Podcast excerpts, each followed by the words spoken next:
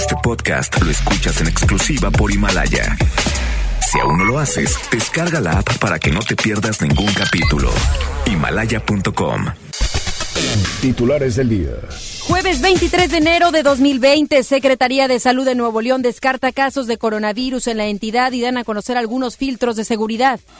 Autoridades de salud descartan caso de coronavirus en Reynosa, Tamaulipas, pero revelan que analizan tres posibles casos en el estado de Jalisco. En información local, autoridades del gobierno estatal dan a conocer que se está en proceso de adquirir tres estaciones de monitoreo de nuevas. En información nacional, el presidente Andrés Manuel López Obrador anunció una inversión de 60 millones de pesos para compra de medicamento contra el cáncer. Y también advirtió que investigan al director del Hospital Infantil de México, Federico Gómez, por descontrol en abasto de los fármacos.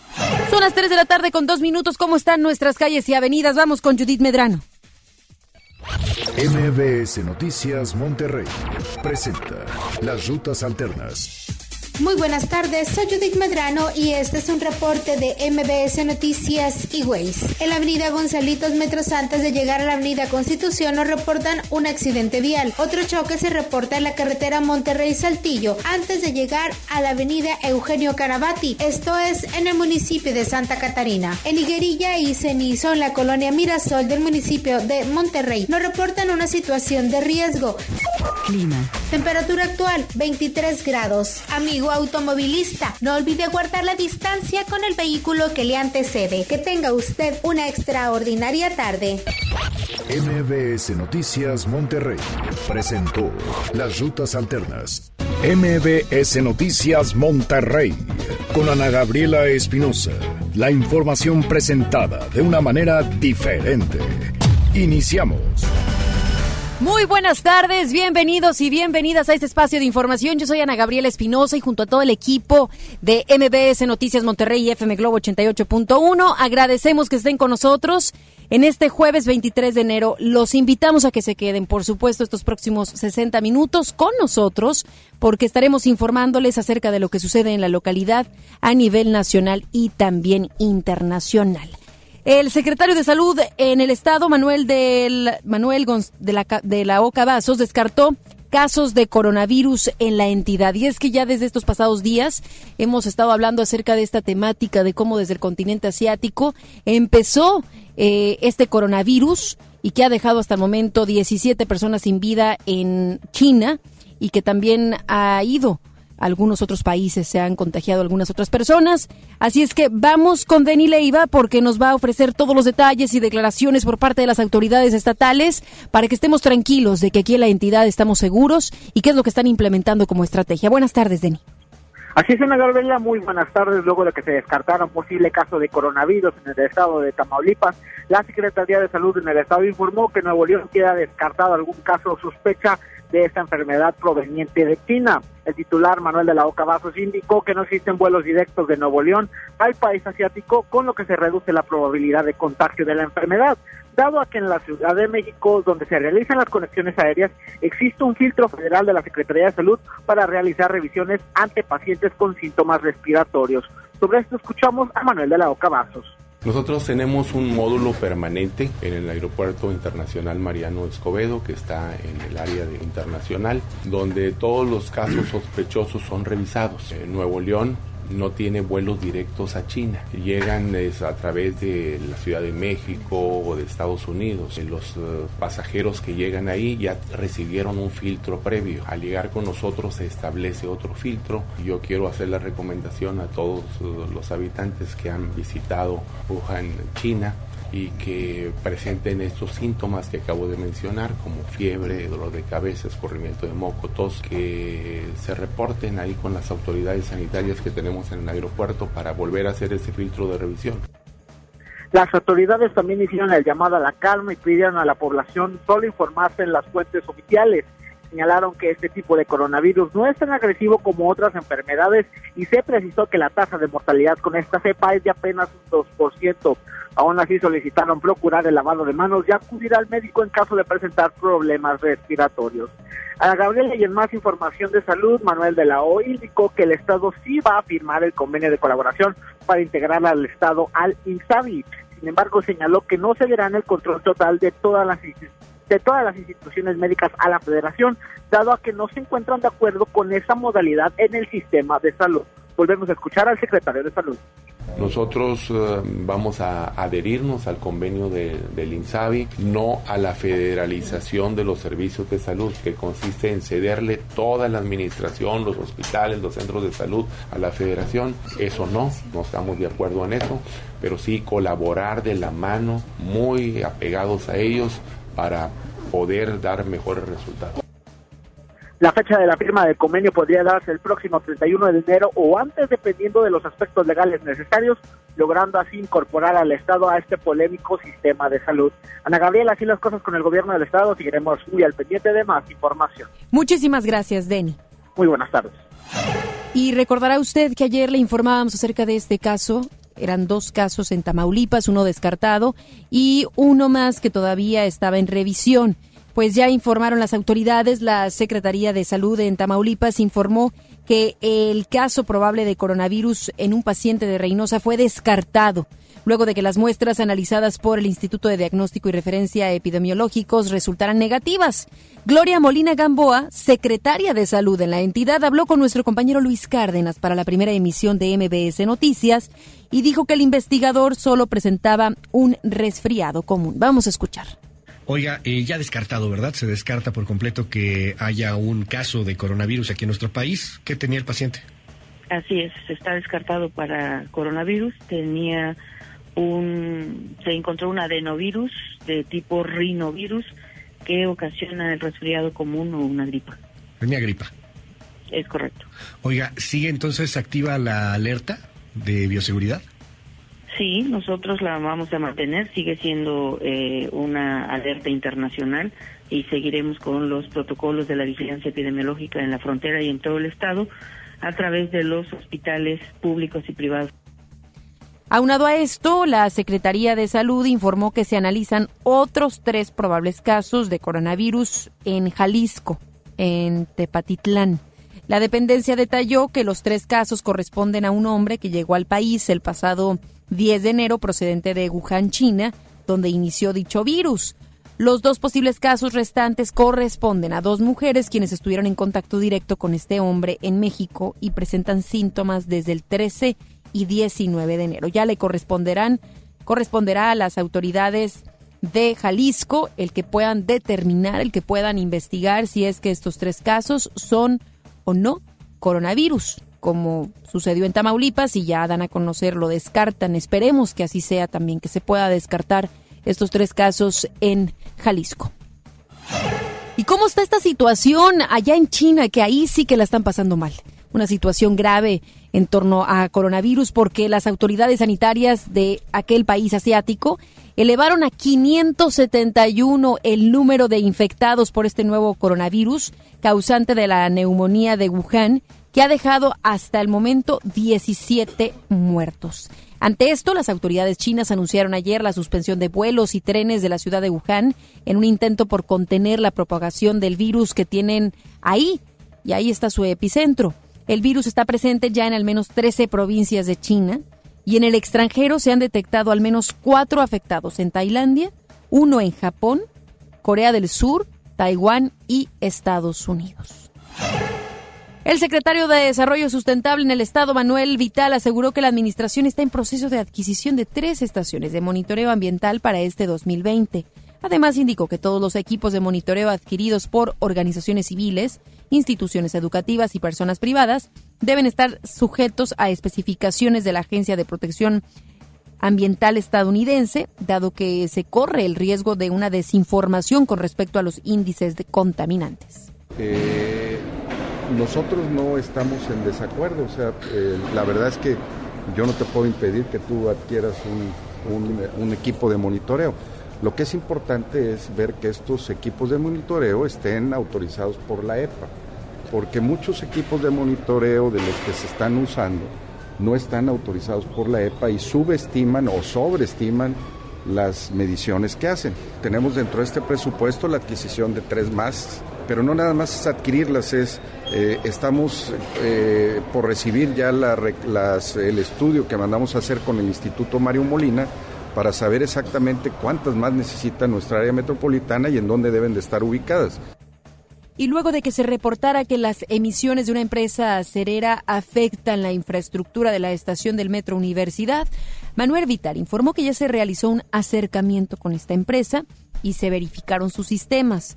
El funcionario informó que esta empresa ya realizó una limpieza de las instalaciones del metro e indicó que se mantendrá vigilancia para determinar si los daños fueron causados por sus emisiones. Es una empresa de atribución federal, no es de atribución estatal. Sin embargo, hemos tenido muchos acercamientos nosotros, como lo hicimos con la empresa que ayer se puso en marcha la, barredora, que también es de atribución federal. Sin embargo, cuando tienes empresas responsables, pues va el Estado, nos reciben y nos permiten entrar. Lo hemos hecho para verificar sus sistemas. Y ahí está actuando también la, la Profepa, o sea, ellos están haciendo eh, sus sus inspecciones y sus eh, medidas correctivas. De hecho, ellos, eh, como parte de estas reuniones que tuvimos, si ven la, estación del metro que está ahí, ya se limpió, la limpiaron ellos. O sea, fue parte de, la, de los compromisos que hicieron y para que nosotros, esa es una muestra, si ese techo se vuelve a poner del mismo color, quiere decir que no está funcionando lo que están haciendo.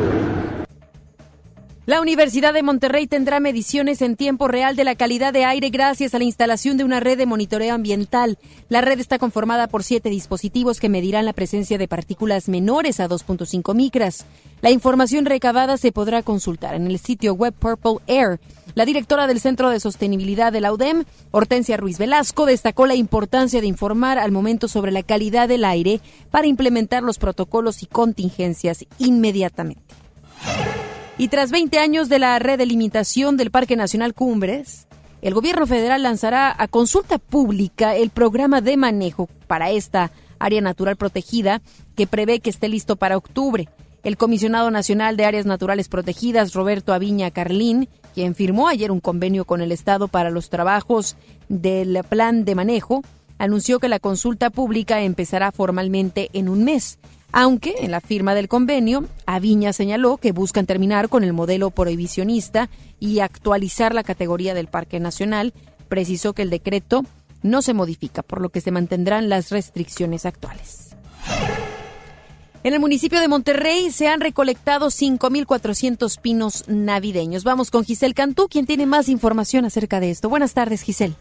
Gracias, Ana Gabriela. Muy buenas tardes. El alcalde de Monterrey, Adrián de la Garza Santos, supervisó la trituración de pinos navideños en el centro de acopio ubicado en el Parque Natural Río La Silla. Te comento que de la Garza Santos informó que hay 49 centros habilitados en diversos puntos en donde se han recolectado un total de 5.400 árboles cuya composta será utilizada para nutrir la tierra de algunas plazas y parques públicos de la ciudad. Escuchemos de poner este tipo de producto o material en, los parques de Monterrey ayuda a que se mantenga húmedo, que se gaste menos agua, ayuda eh, también a evitar que haya polución de las partículas eh, PM10 y PM.5, PM.10 y PM.5, eh, que son partículas que afectan al, al, al ambiente, a la calidad del aire.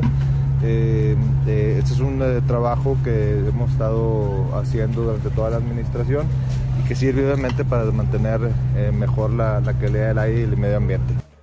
El secretario de Servicios Públicos, Marcelo Segovia Páez, hizo un llamado a la población para evitar dejar los pinos en la vía pública, pues solo generan contaminación y recordó que los camiones recolectores de basura no lo recogen. Añadió que el 8 de febrero será el último día para la recepción de los pinos navideños y Ana Gabriela, además el presidente municipal adelantó que en los próximos días presentarán un programa para mejorar la calidad del aire en el que participarán los ciudadanos. Escuchemos de nueva cuenta al alcalde de Monterrey, Adrián de la Garza Santos. Vamos a, invitar a la ciudadanía también a participar en temas de medio ambiente junto con el municipio. Eh, vamos a aportar eh, algunos elementos eh, tecnológicos y algunos elementos de desarrollo de inteligencia que ha tenido o que ha logrado la Secretaría eh, de seguridad del municipio de Monterrey, que hacemos, haremos una, una combinación de esos elementos que nos hacen muy poderosos, es decir, poderosos en el sentido del desarrollo de inteligencia junto con la participación de la ciudadanía. Eh, creemos que va a traer un, muy buen resultado, al menos en un esfuerzo que pueda hacer Monterrey en, en, un, medio, en un medio ambiente que es, es de todos y que no tiene fronteras, pero bueno, Monterrey hará su parte. Ana Gabriela, de la información. Muy buenas tardes. Muy buenas tardes. Gracias, Giselle. Buenas tardes.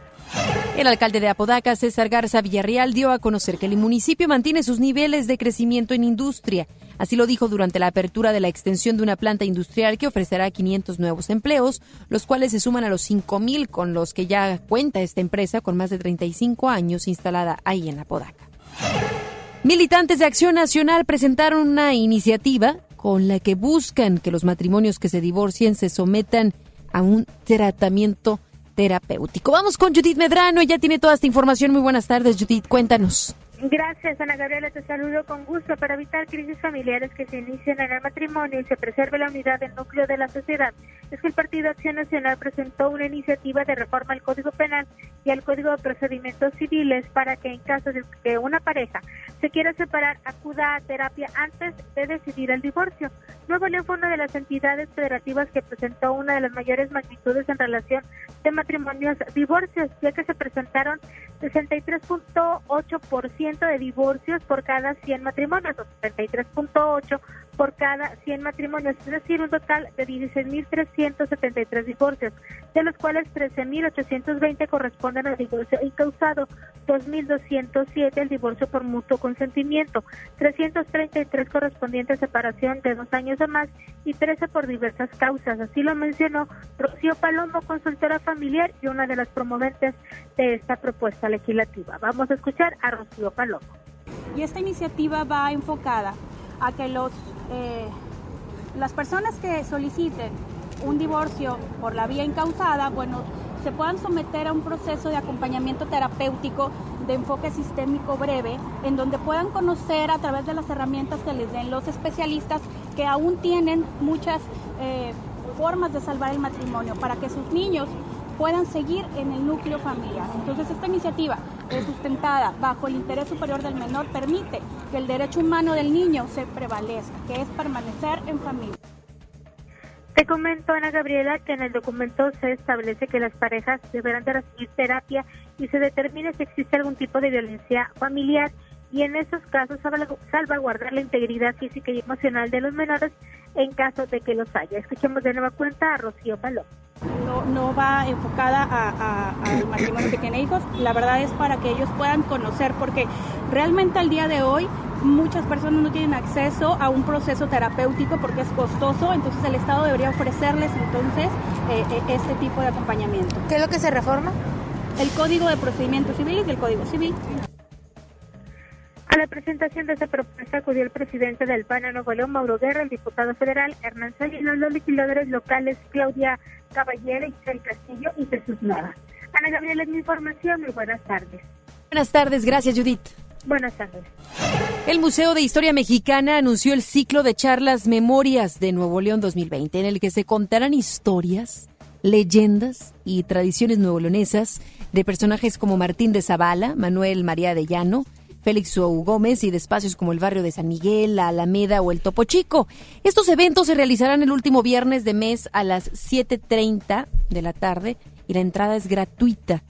Juan Ramón Garza comentó que la comunidad de San Bernabé del Topo Chico fincó su grandeza en las aguas termales y sulfurosas y era uno de los paseos dominicales tradicionales de los regiomontanos a finales del siglo XIX y principios del XX sobre sus tres ojos de agua, que uno de ellos todavía cuando llueve, si ustedes pasan por Almazán, es una corriente enorme de agua. Eran tres ojos de agua muy importantes y toda esa historia que después ese lugar se fue llenando de colonias, como ustedes sabemos, y lo que es la comunidad pues se ha perdido. Y lo único que queda es las referencias sobre esas aguas minerales.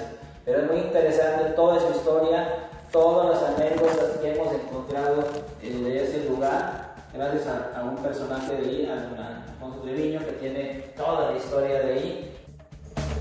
Tecnología con Joel Garza. Tecnología y hoy con un toque de ecología. ¿No? ¿Cómo estás? ¿Cómo estás? Gabriela, qué gusto estar con ustedes como cada jueves. Y hoy sí, como lo mencionas, con un toque de ecología, ahora con todo esto que hemos estado viviendo, muchos eh, cuestiones tecnológicas, bueno, pues se han estado poniendo en pilas con esto que te estoy mencionando. Y llego aquí directo con el operador de audio. A ver tus audífonos. Son de cable normal, como los que nosotros tenemos. Ahora que existen los de Bluetooth, pero realmente los tienes que conectar a la energía eléctrica. Sí. Hay una compañía muy importante que quizá ustedes la conocen, que se las voy a compartir dentro de redes sociales, que acaba de lanzar ya un comunicado y saca los audífonos con batería infinita. Así lo mencionan ellos. Es batería infinita, es una marca muy conocida, son unos audífonos completamente sport. Ya es eh, parte de la tendencia. Estos audífonos van a empezar a salir a la venta a partir del mes de octubre del 2020. Pero Todavía falta, se está cocinando. Exactamente. Y lo que me gusta es que para que tú puedas cargar estos audífonos es que tienes que hacer una caminata de 90 minutos.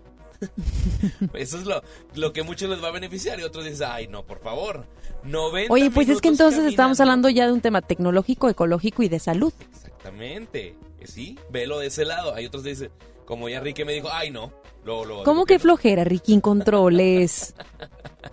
Esa es una de las características. Tienes que caminar alrededor de 90 minutos al aire libre para poder obtener casi 68 horas de reproducción musical.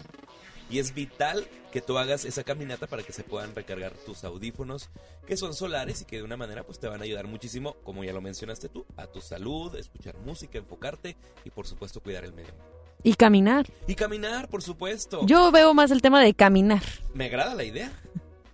Ahí ¿No? no falta uno que otro listo que, no sé, va a buscar algunas estrategias para poder cargar esos. Pues es que esa es la comodidad que buscamos hoy en día y que por otro lado estamos impactando de manera importante a, a la tierra. Por supuesto. Esa es la sí. huella ecológica. Exactamente, y aparte, pues, qué mejor manera que le digas a tus hijos, oye, mira, vamos a caminar, vamos a recargar los audífonos. Claro.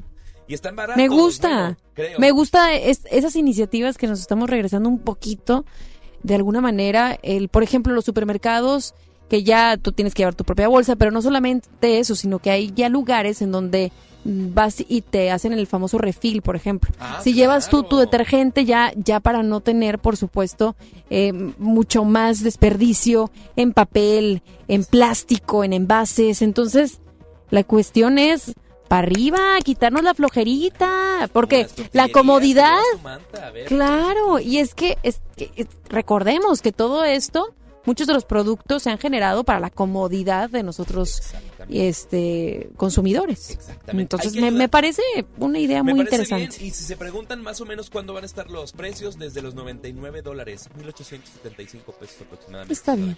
Está bien, lo vale.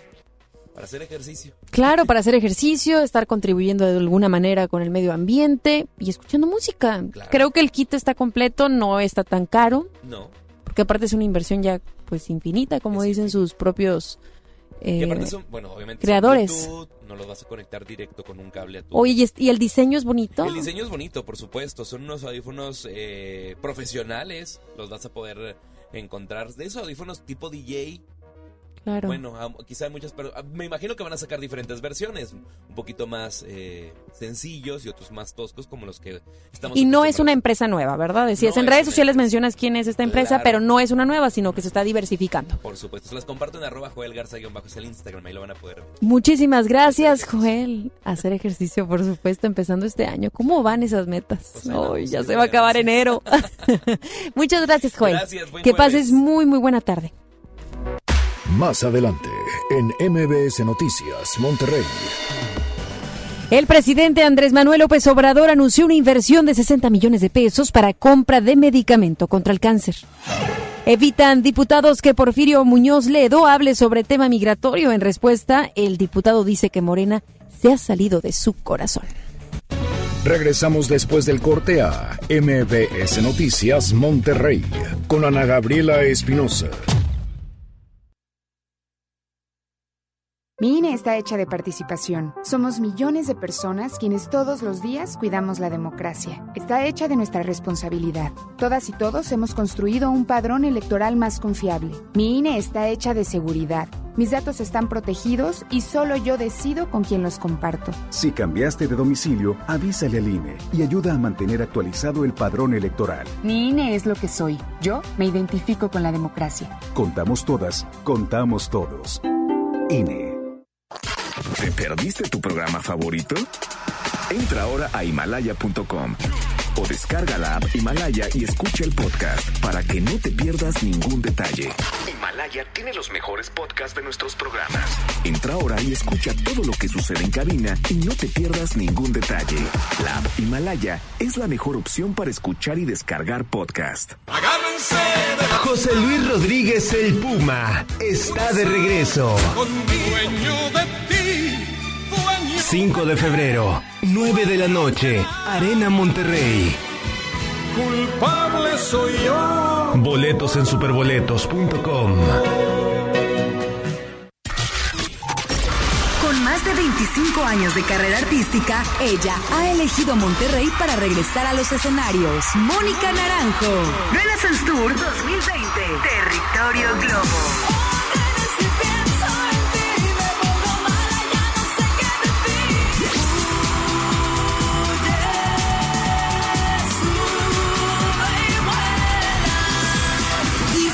Nuestras redes sociales y participa para ganar boletos dobles de la zona especial para FM Globo y disfruta de grandes éxitos en la majestuosa Arena Monterrey este próximo 25 de enero. Mónica Naranjo. Renaissance Tour 2020.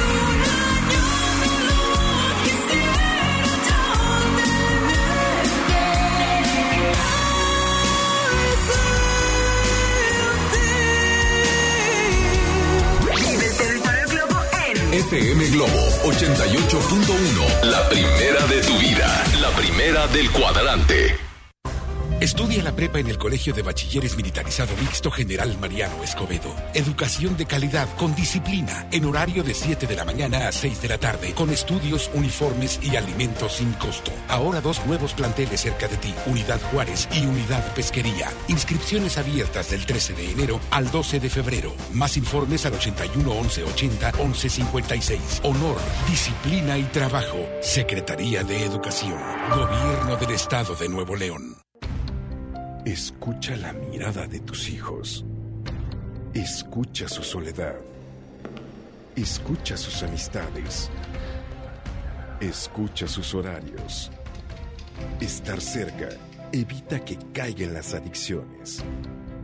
Hagámoslo juntos por la paz. Estrategia Nacional para la Prevención de las Adicciones. Secretaría de Gobernación. Gobierno de México. Si te sientes deprimido, Con ansiedad o desesperado, no estás solo. en la línea de la vida podemos ayudarte. Llama al 800-911-2000. Te damos información y te escuchamos. También respondemos en redes sociales. Y ofrecemos pláticas, talleres y atención profesional en escuelas o centros de trabajo. No, te, pierdas. Juntos por la paz. Estrategia Nacional para la Prevención de Adicciones. Gobierno de México.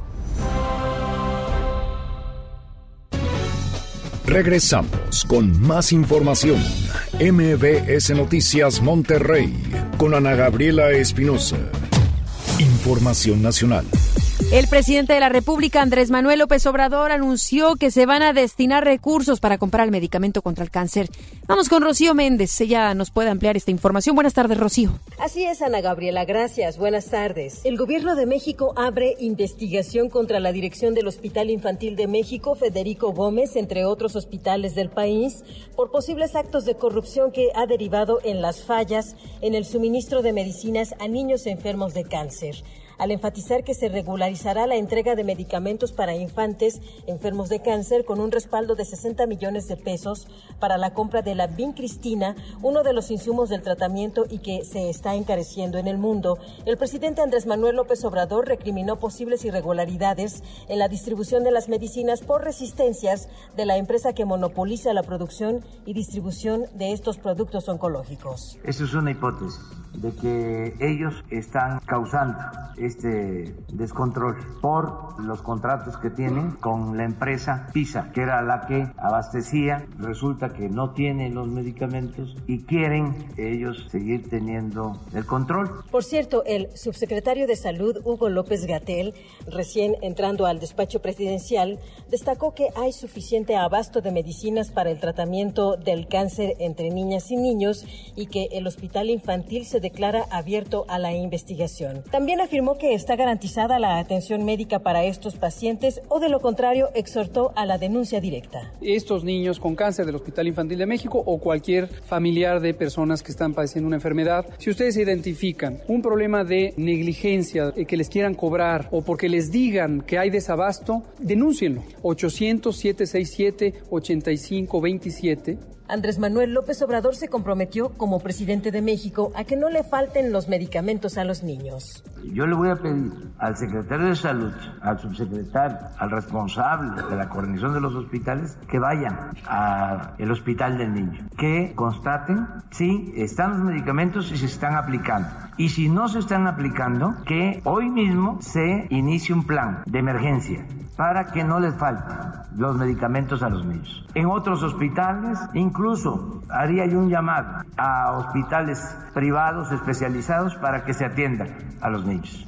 Es el reporte al momento. Gracias, Rocío. Pues esperemos y que esas palabras del plan de emergencia que está hablando el presidente Andrés Manuel López Obrador sean reales, porque esto lleva meses. Ya, ya brincamos de año con decirle. 2019 y todavía existía esa problemática. Recordará aquí los audios que le presentábamos de los propios niños diciendo que necesitaban de quimios. Queremos quimios, decían. Imagínense la cantidad de personas que están eh, entorpeciendo sin duda su tratamiento debido a que no existe el medicamento. No les está llegando. Y esa sí es una problemática del presidente. Yo le preguntaría si a su hijo, a su hija o a sus sobrinos, familiares, seres queridos le pasara algo así similar, ¿qué haría por conseguir el medicamento? Ahí las cosas cambiarían, ¿verdad? Pareciera ser que ahí la rapidez estaría, eh, pues, eh, al momento. Pero si se trata de gente ajena, pues, ah, a mí que no me incumbe. Entonces, esperemos que lo que dijo el día de hoy a través de su rueda de prensa eh, mañanera sea una realidad y que veamos cambios, porque así los tienen. Bueno, a las familias, así las tienen, a las madres de familia que van y se plantan ahí a las afueras de diferentes instituciones, en el aeropuerto, etcétera, las tienen, eh, ¿qué le puedo decir yo? Con la esperanza de que les van a otorgar el medicamento y nada más no llega. Y le quiero decir algo, en cuestiones de cáncer, un día puede ser la diferencia, una semana puede ser la diferencia. Y que la autoridad esté tardando meses para solucionar un asunto burocrático, con fines de generar, por supuesto, menos corrupción, etcétera, acabar con esos tratos, intereses, pues nos viene a interesar poco como ciudadanos, porque hay niños pequeñitos de 5, 7, 10 años que necesitan el medicamento, que es su esperanza, que el medicamento para quien tiene cáncer es su esperanza, su última esperanza. Y se está alargando, se está alargando el tratamiento para ellos. Así que insisto, esperemos que sea una promesa esto que dice el presidente.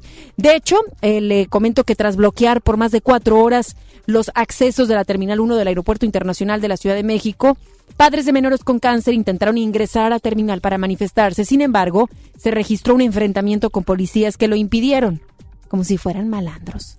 Como si estos hubiesen o, o van a hacer un daño, lo que están haciendo es alzando la voz, están alzando la voz para que entonces los tratamientos lleguen. Israel Rivas, uno de los manifestantes, acusó que hubo represión en contra de ellos, como si fueran una amenaza terrible para el gobierno, y aseguró que si la respuesta es la misma de las últimas ocasiones, podrían extender la protesta o incluso podrían regresar el día de hoy. Vamos a escucharlo. Si no hay un pronunciamiento, pues nos veremos obligados a quedarnos aquí, a meternos en las pistas y acostarnos ahí y no permitir el aterrizaje de vuelos. Porque ese es el mismo grado que están haciendo ellos. Es comparable, ¿sí? El no dejar aterrizar un avión, ellos no están dejando que nuestros hijos puedan seguir viviendo.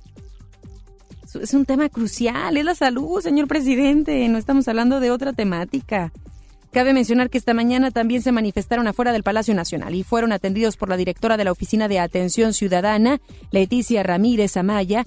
Sin embargo, no llegaron a, a ningún acuerdo, puesto que aseguran que no se les dio ninguna garantía de que no habrá más desabasto. Insisto, esta historia se repite.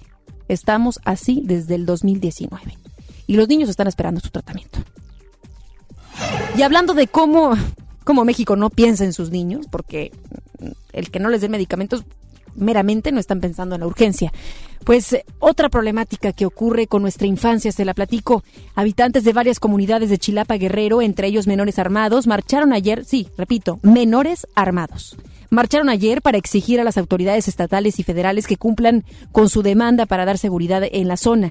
En esta marcha participaron 19 niños de entre 5 cinco añitos y cinco y 15 años, mismos que según los pobladores están entrenando para que defiendan a sus pueblos. Es decir, estos niños de 5 y 15 años que estarían pasando por primaria, secundaria, están no yendo a la escuela, sino que se les está entrenando. En lugar de dedicar su tiempo a la tarea, a los juegos, al deporte, están siendo entrenados. A través de redes sociales fue difundido un video en el que se puede ver a los niños con el uniforme de la policía comunitaria portando armas. De los 12 años en adelante, los menores portan escopetas y son guardianes de sus comunidades. Antes de esa edad son adiestrados con palos que asemejan un rifle para después integrarse a las filas de la policía comunitaria. Consejeros de la Coordinación Regional de Autoridades Comunitarias, pueblos fundadores, afirman que ante la falta de seguridad se decidió instruir y armar a los niños para defender a sus pueblos. Ante esto, el presidente Andrés Manuel López Obrador dijo que las organizaciones criminales reclutan a niños a falta de sicarios.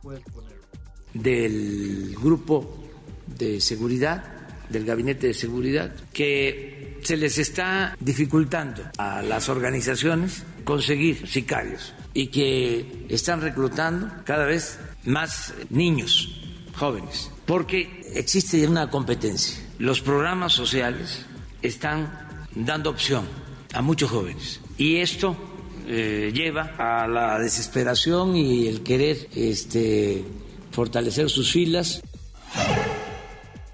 con un discurso en el que criticó los recursos públicos utilizados en administraciones anteriores por la Comisión Nacional de los Derechos Humanos, la CNDH, Rosario Piedra Ibarra, titular de este organismo autónomo, presentó ante la Comisión Permanente del Congreso de la Unión el resumen de las actividades que la comisión realizó durante 2019. Piedra Ibarra aseguró que el fracaso del organismo ha sido uno de los más costosos para los mexicanos porque no ha respondido a las necesidades y expectativas ciudadanas. Desde 2009, varias organizaciones civiles, nacionales e internacionales denunciaron que el presupuesto de la Comisión había incrementado desproporcionalmente desde su creación, que eso la hacía la oficina del de Ombudsman más costosa de América Latina, más aún que la Corte Interamericana de Derechos Humanos, agravado con el hecho de que era la instancia con los resultados más decepcionantes y pobres.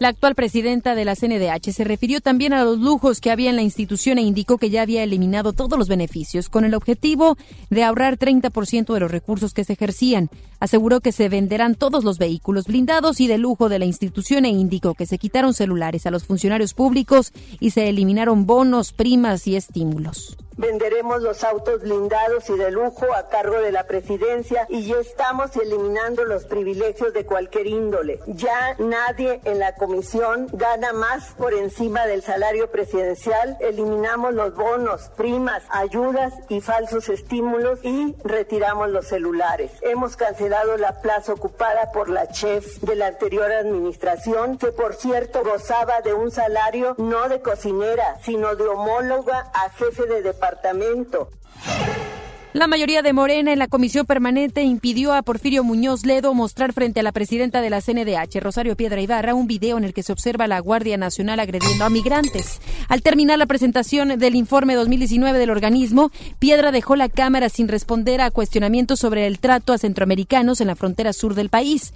En medio de la sesión de la comisión permanente, Muñoz Ledo pidió la palabra, por lo que la presidenta de la mesa directiva, Mónica Fernández, puso a votación la propuesta de darle el micrófono, pero fue rechazada por la mayoría de los diputados y senadores de Morena. Ante esto, el legislador calificó lo anterior de vergonzoso y al salir del recinto dijo que su partido no puede tener miedo a la verdad. Pues sobre el tema de lo que de la migración, hombre, ¿cómo crees? Después al otro está todo, los golpes, los arrastres, los gritos de la gente y la Guardia Civil golpeándolos. Y no se quiere ver porque la mayoría no quiere verlo. Es gravísimo. Fíjate que varios partidos le pidieron que interviniera en este asunto. Pues dicen que soy panista, Dios mío. Los, le están dando a los panistas el monopolio de la verdad.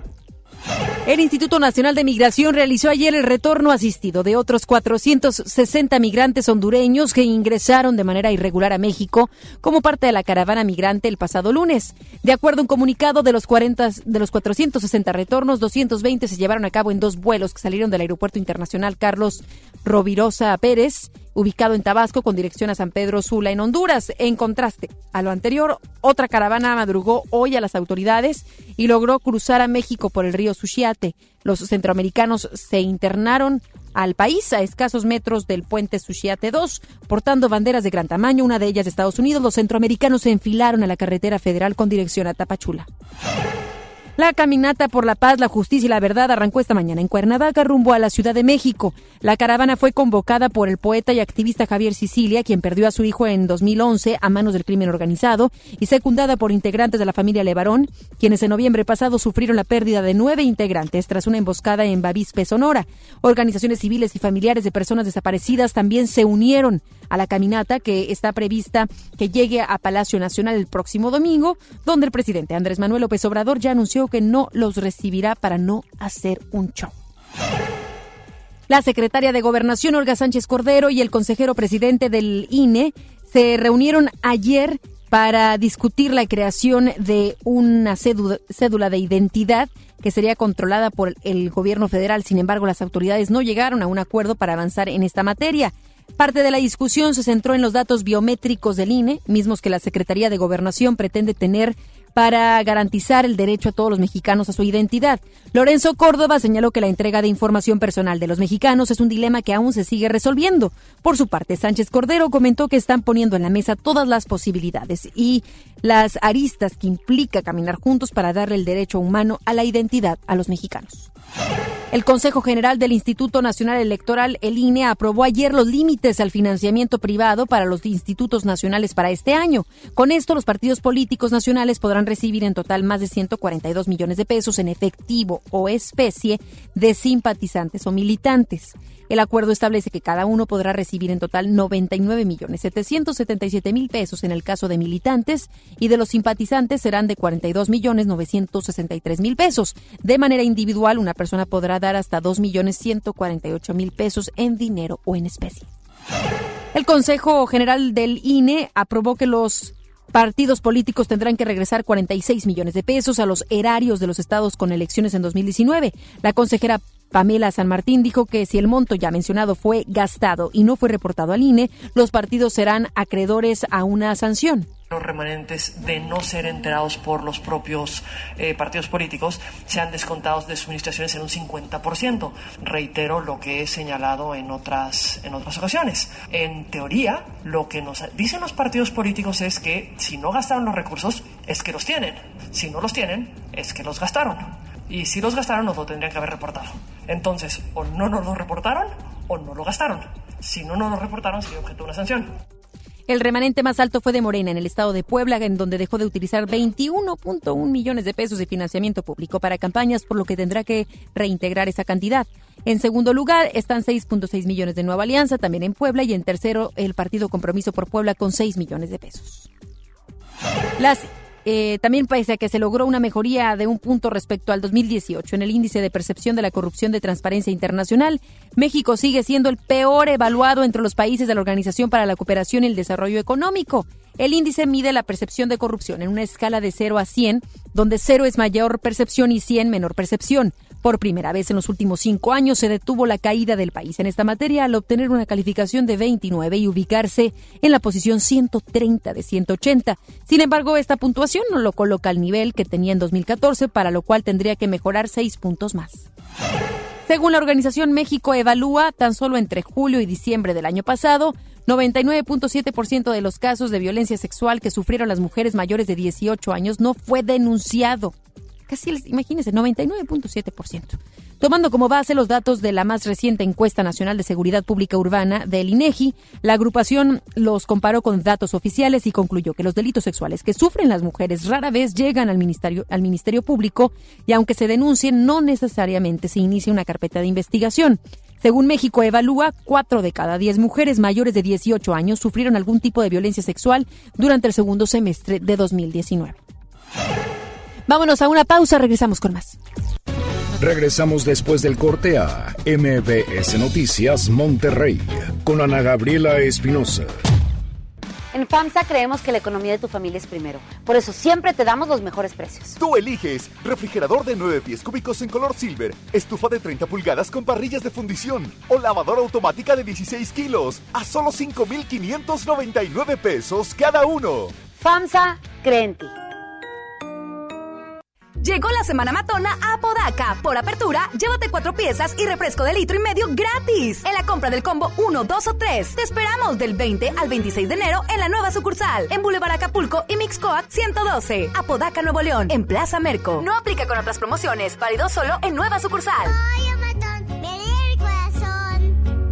¿Estás buscando información de salud, deportes, finanzas, música, noticias, entretenimiento, comedia, cultura, educación? Entonces entra a himalaya.com o descarga la aplicación para iOS y Android desde tu smartphone. Entra a la comunidad más grande de podcast, súmate a los millones de usuarios y descubre el contenido que Himalaya tiene para ti, porque siempre hay una gran historia que escuchar.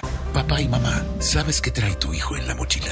La Secretaría de Educación, mediante programas de seguridad escolar, convivencia, semillas de paz y atención psicosocial, apoya al desarrollo integral de los alumnos en ambientes de sana convivencia. Habla con tu hijo, escúchalo y acude a las juntas escolares y programas de convivencia escolar. Más informes al 81 2020 50 50 y terminación 51 y 52. Y en tu escuela más cercana. Gobierno de Nuevo León, siempre ascendiendo.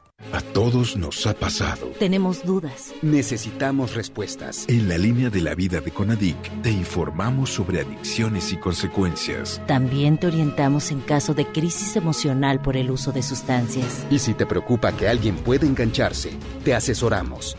Llama al 800-911-2000 cualquier día, a cualquier hora. Juntos por la paz. Estrategia Nacional para la Prevención de las Adicciones. Gobierno de México.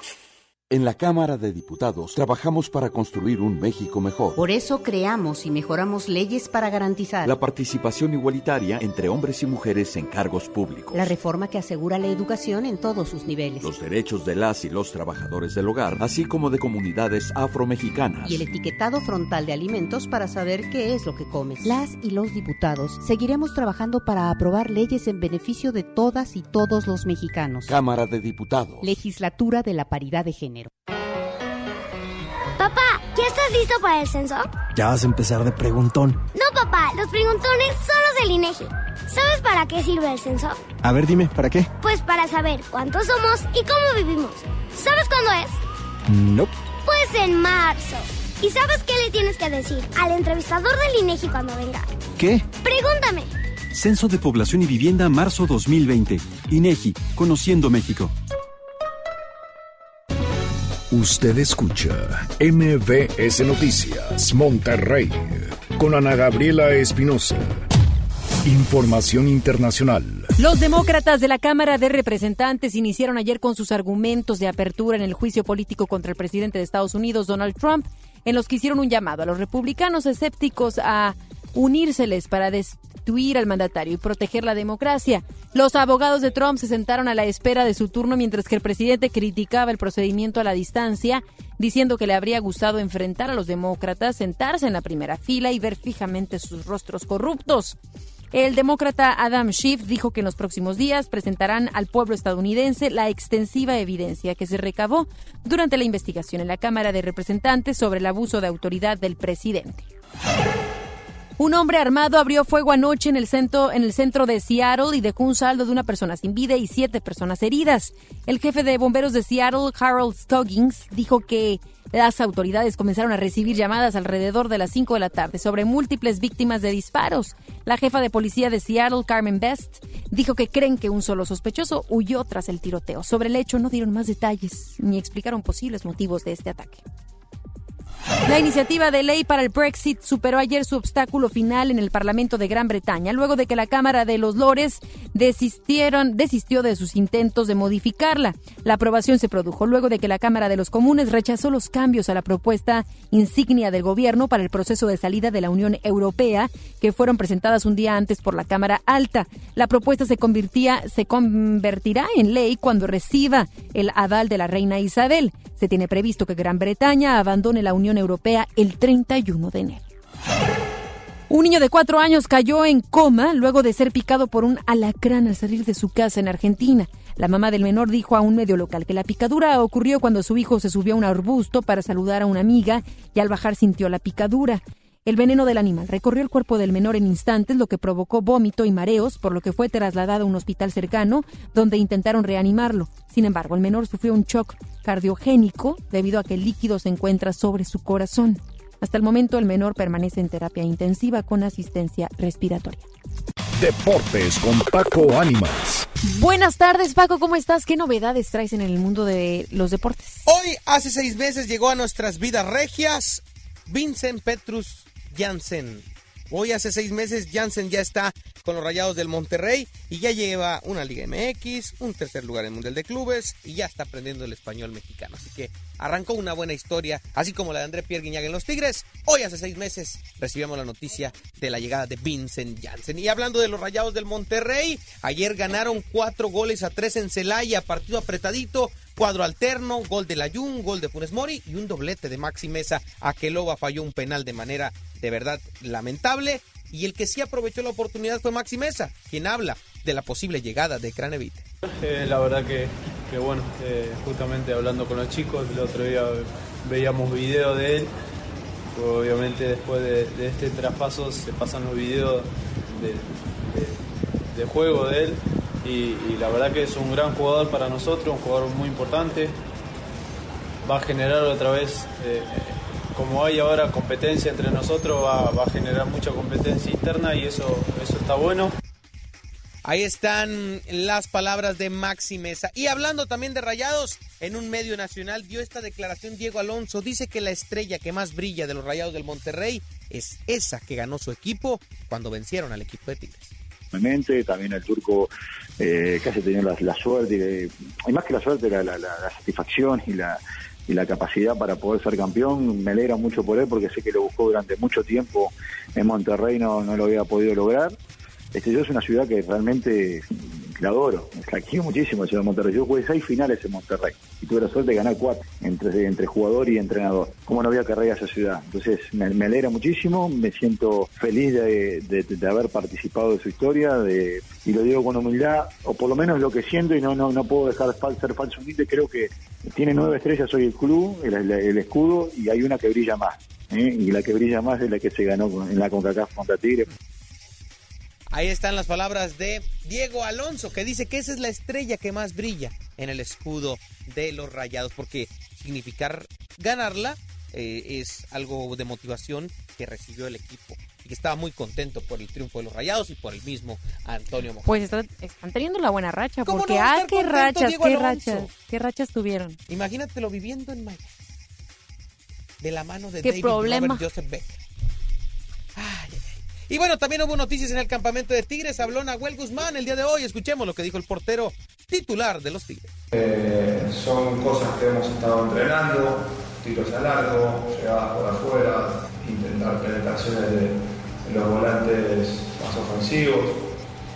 No se han dado en los partidos. Entiendo que ante un equipo como San Luis, en el primer juego, es difícil tener situaciones claras cuando, cuando no, no tenés movilidad. Creo que fue lo, lo, que más, lo que más estamos fallando, en la movilidad, sobre todo en los equipos que se nos cierran atrás. Y tenemos que entender que de local eso es un requisito indispensable, no se negocia. La movilidad, la intensidad. Ahí están las palabras de Nahuel diciendo que tienen que ganar sí o sí el próximo fin de semana contra el Atlas de Guadalajara y hacer pesar la cancha del estadio universitario. Es lo que tenemos en la información deportiva. Recordarles a todos ustedes arroba Paco Ánimas en Facebook, Twitter e Instagram para cualquier comentario, duda, aclaración del fútbol nacional, internacional y por supuesto la actualidad del fútbol regiomontano. Ya te seguiremos. Muchas gracias, Paco. Hasta la próxima.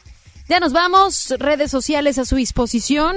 Me puede buscar como Anagabi EM en Instagram o a través de Twitter, arroba Anagabi Espinosa. Recuerde, como se lo he dicho en esta semana, mañana viernes nublado, sábado lluvia, una máxima de 19, mínima de 12. Es lo que tendremos estos próximos días. Muchísimas gracias por habernos sintonizado. Gracias por haber estado con nosotros en esta tarde de jueves. Ahora se queda con Gaby Vargas. No importa cómo estés, siempre puedes estar mejor. Mejor, mejor. con Gaby.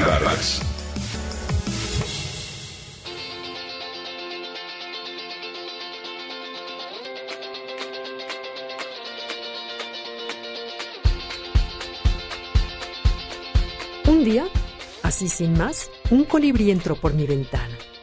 Llamó mi atención porque al hacerlo, se enredó con sus alitas en la cortina por un segundo. Al tratar de ayudarle pude observar lo hermoso y ágil que era hasta que finalmente halló de nuevo la salida y se fue a toda prisa. No sin antes hacer, desde mi punto de vista muy particular, una especie de reverencia. Desde ese día, soy fan de los colibríes y los admiro cada vez que tengo oportunidad de observarlos.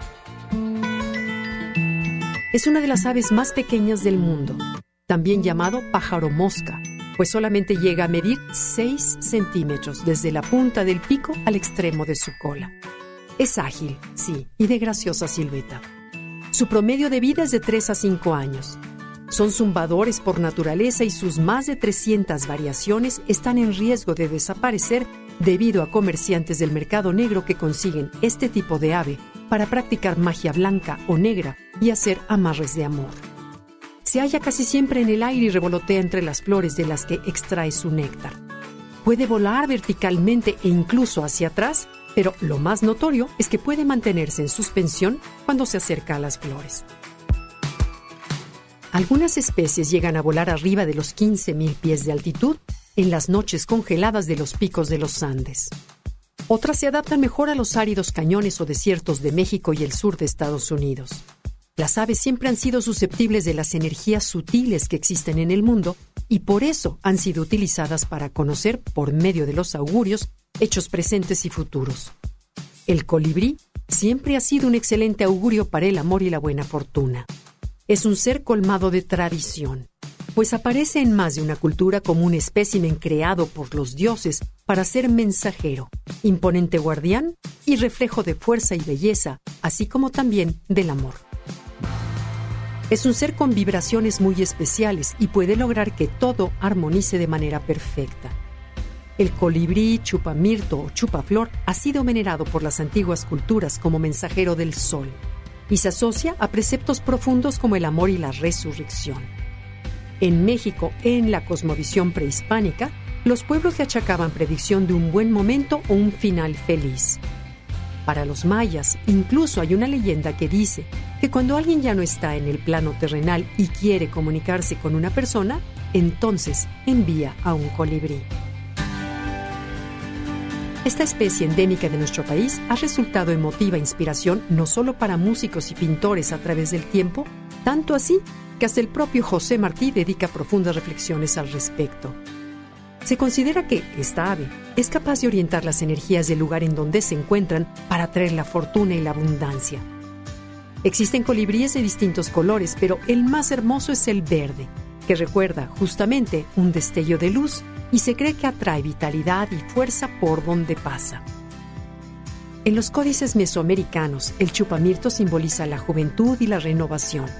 Se decía que hibernaba y se despertaba cuando el sol volvía a calentar, por lo que se creía que nunca moría. Sin duda, esta ave es mágica, llena de historias y leyendas en torno al amor, pero precisamente por ello debemos cuidarla y respetarla. Un colibrí, como mencionamos, es símbolo de amor. Te invito a tener amor por ellos y respetar su especie.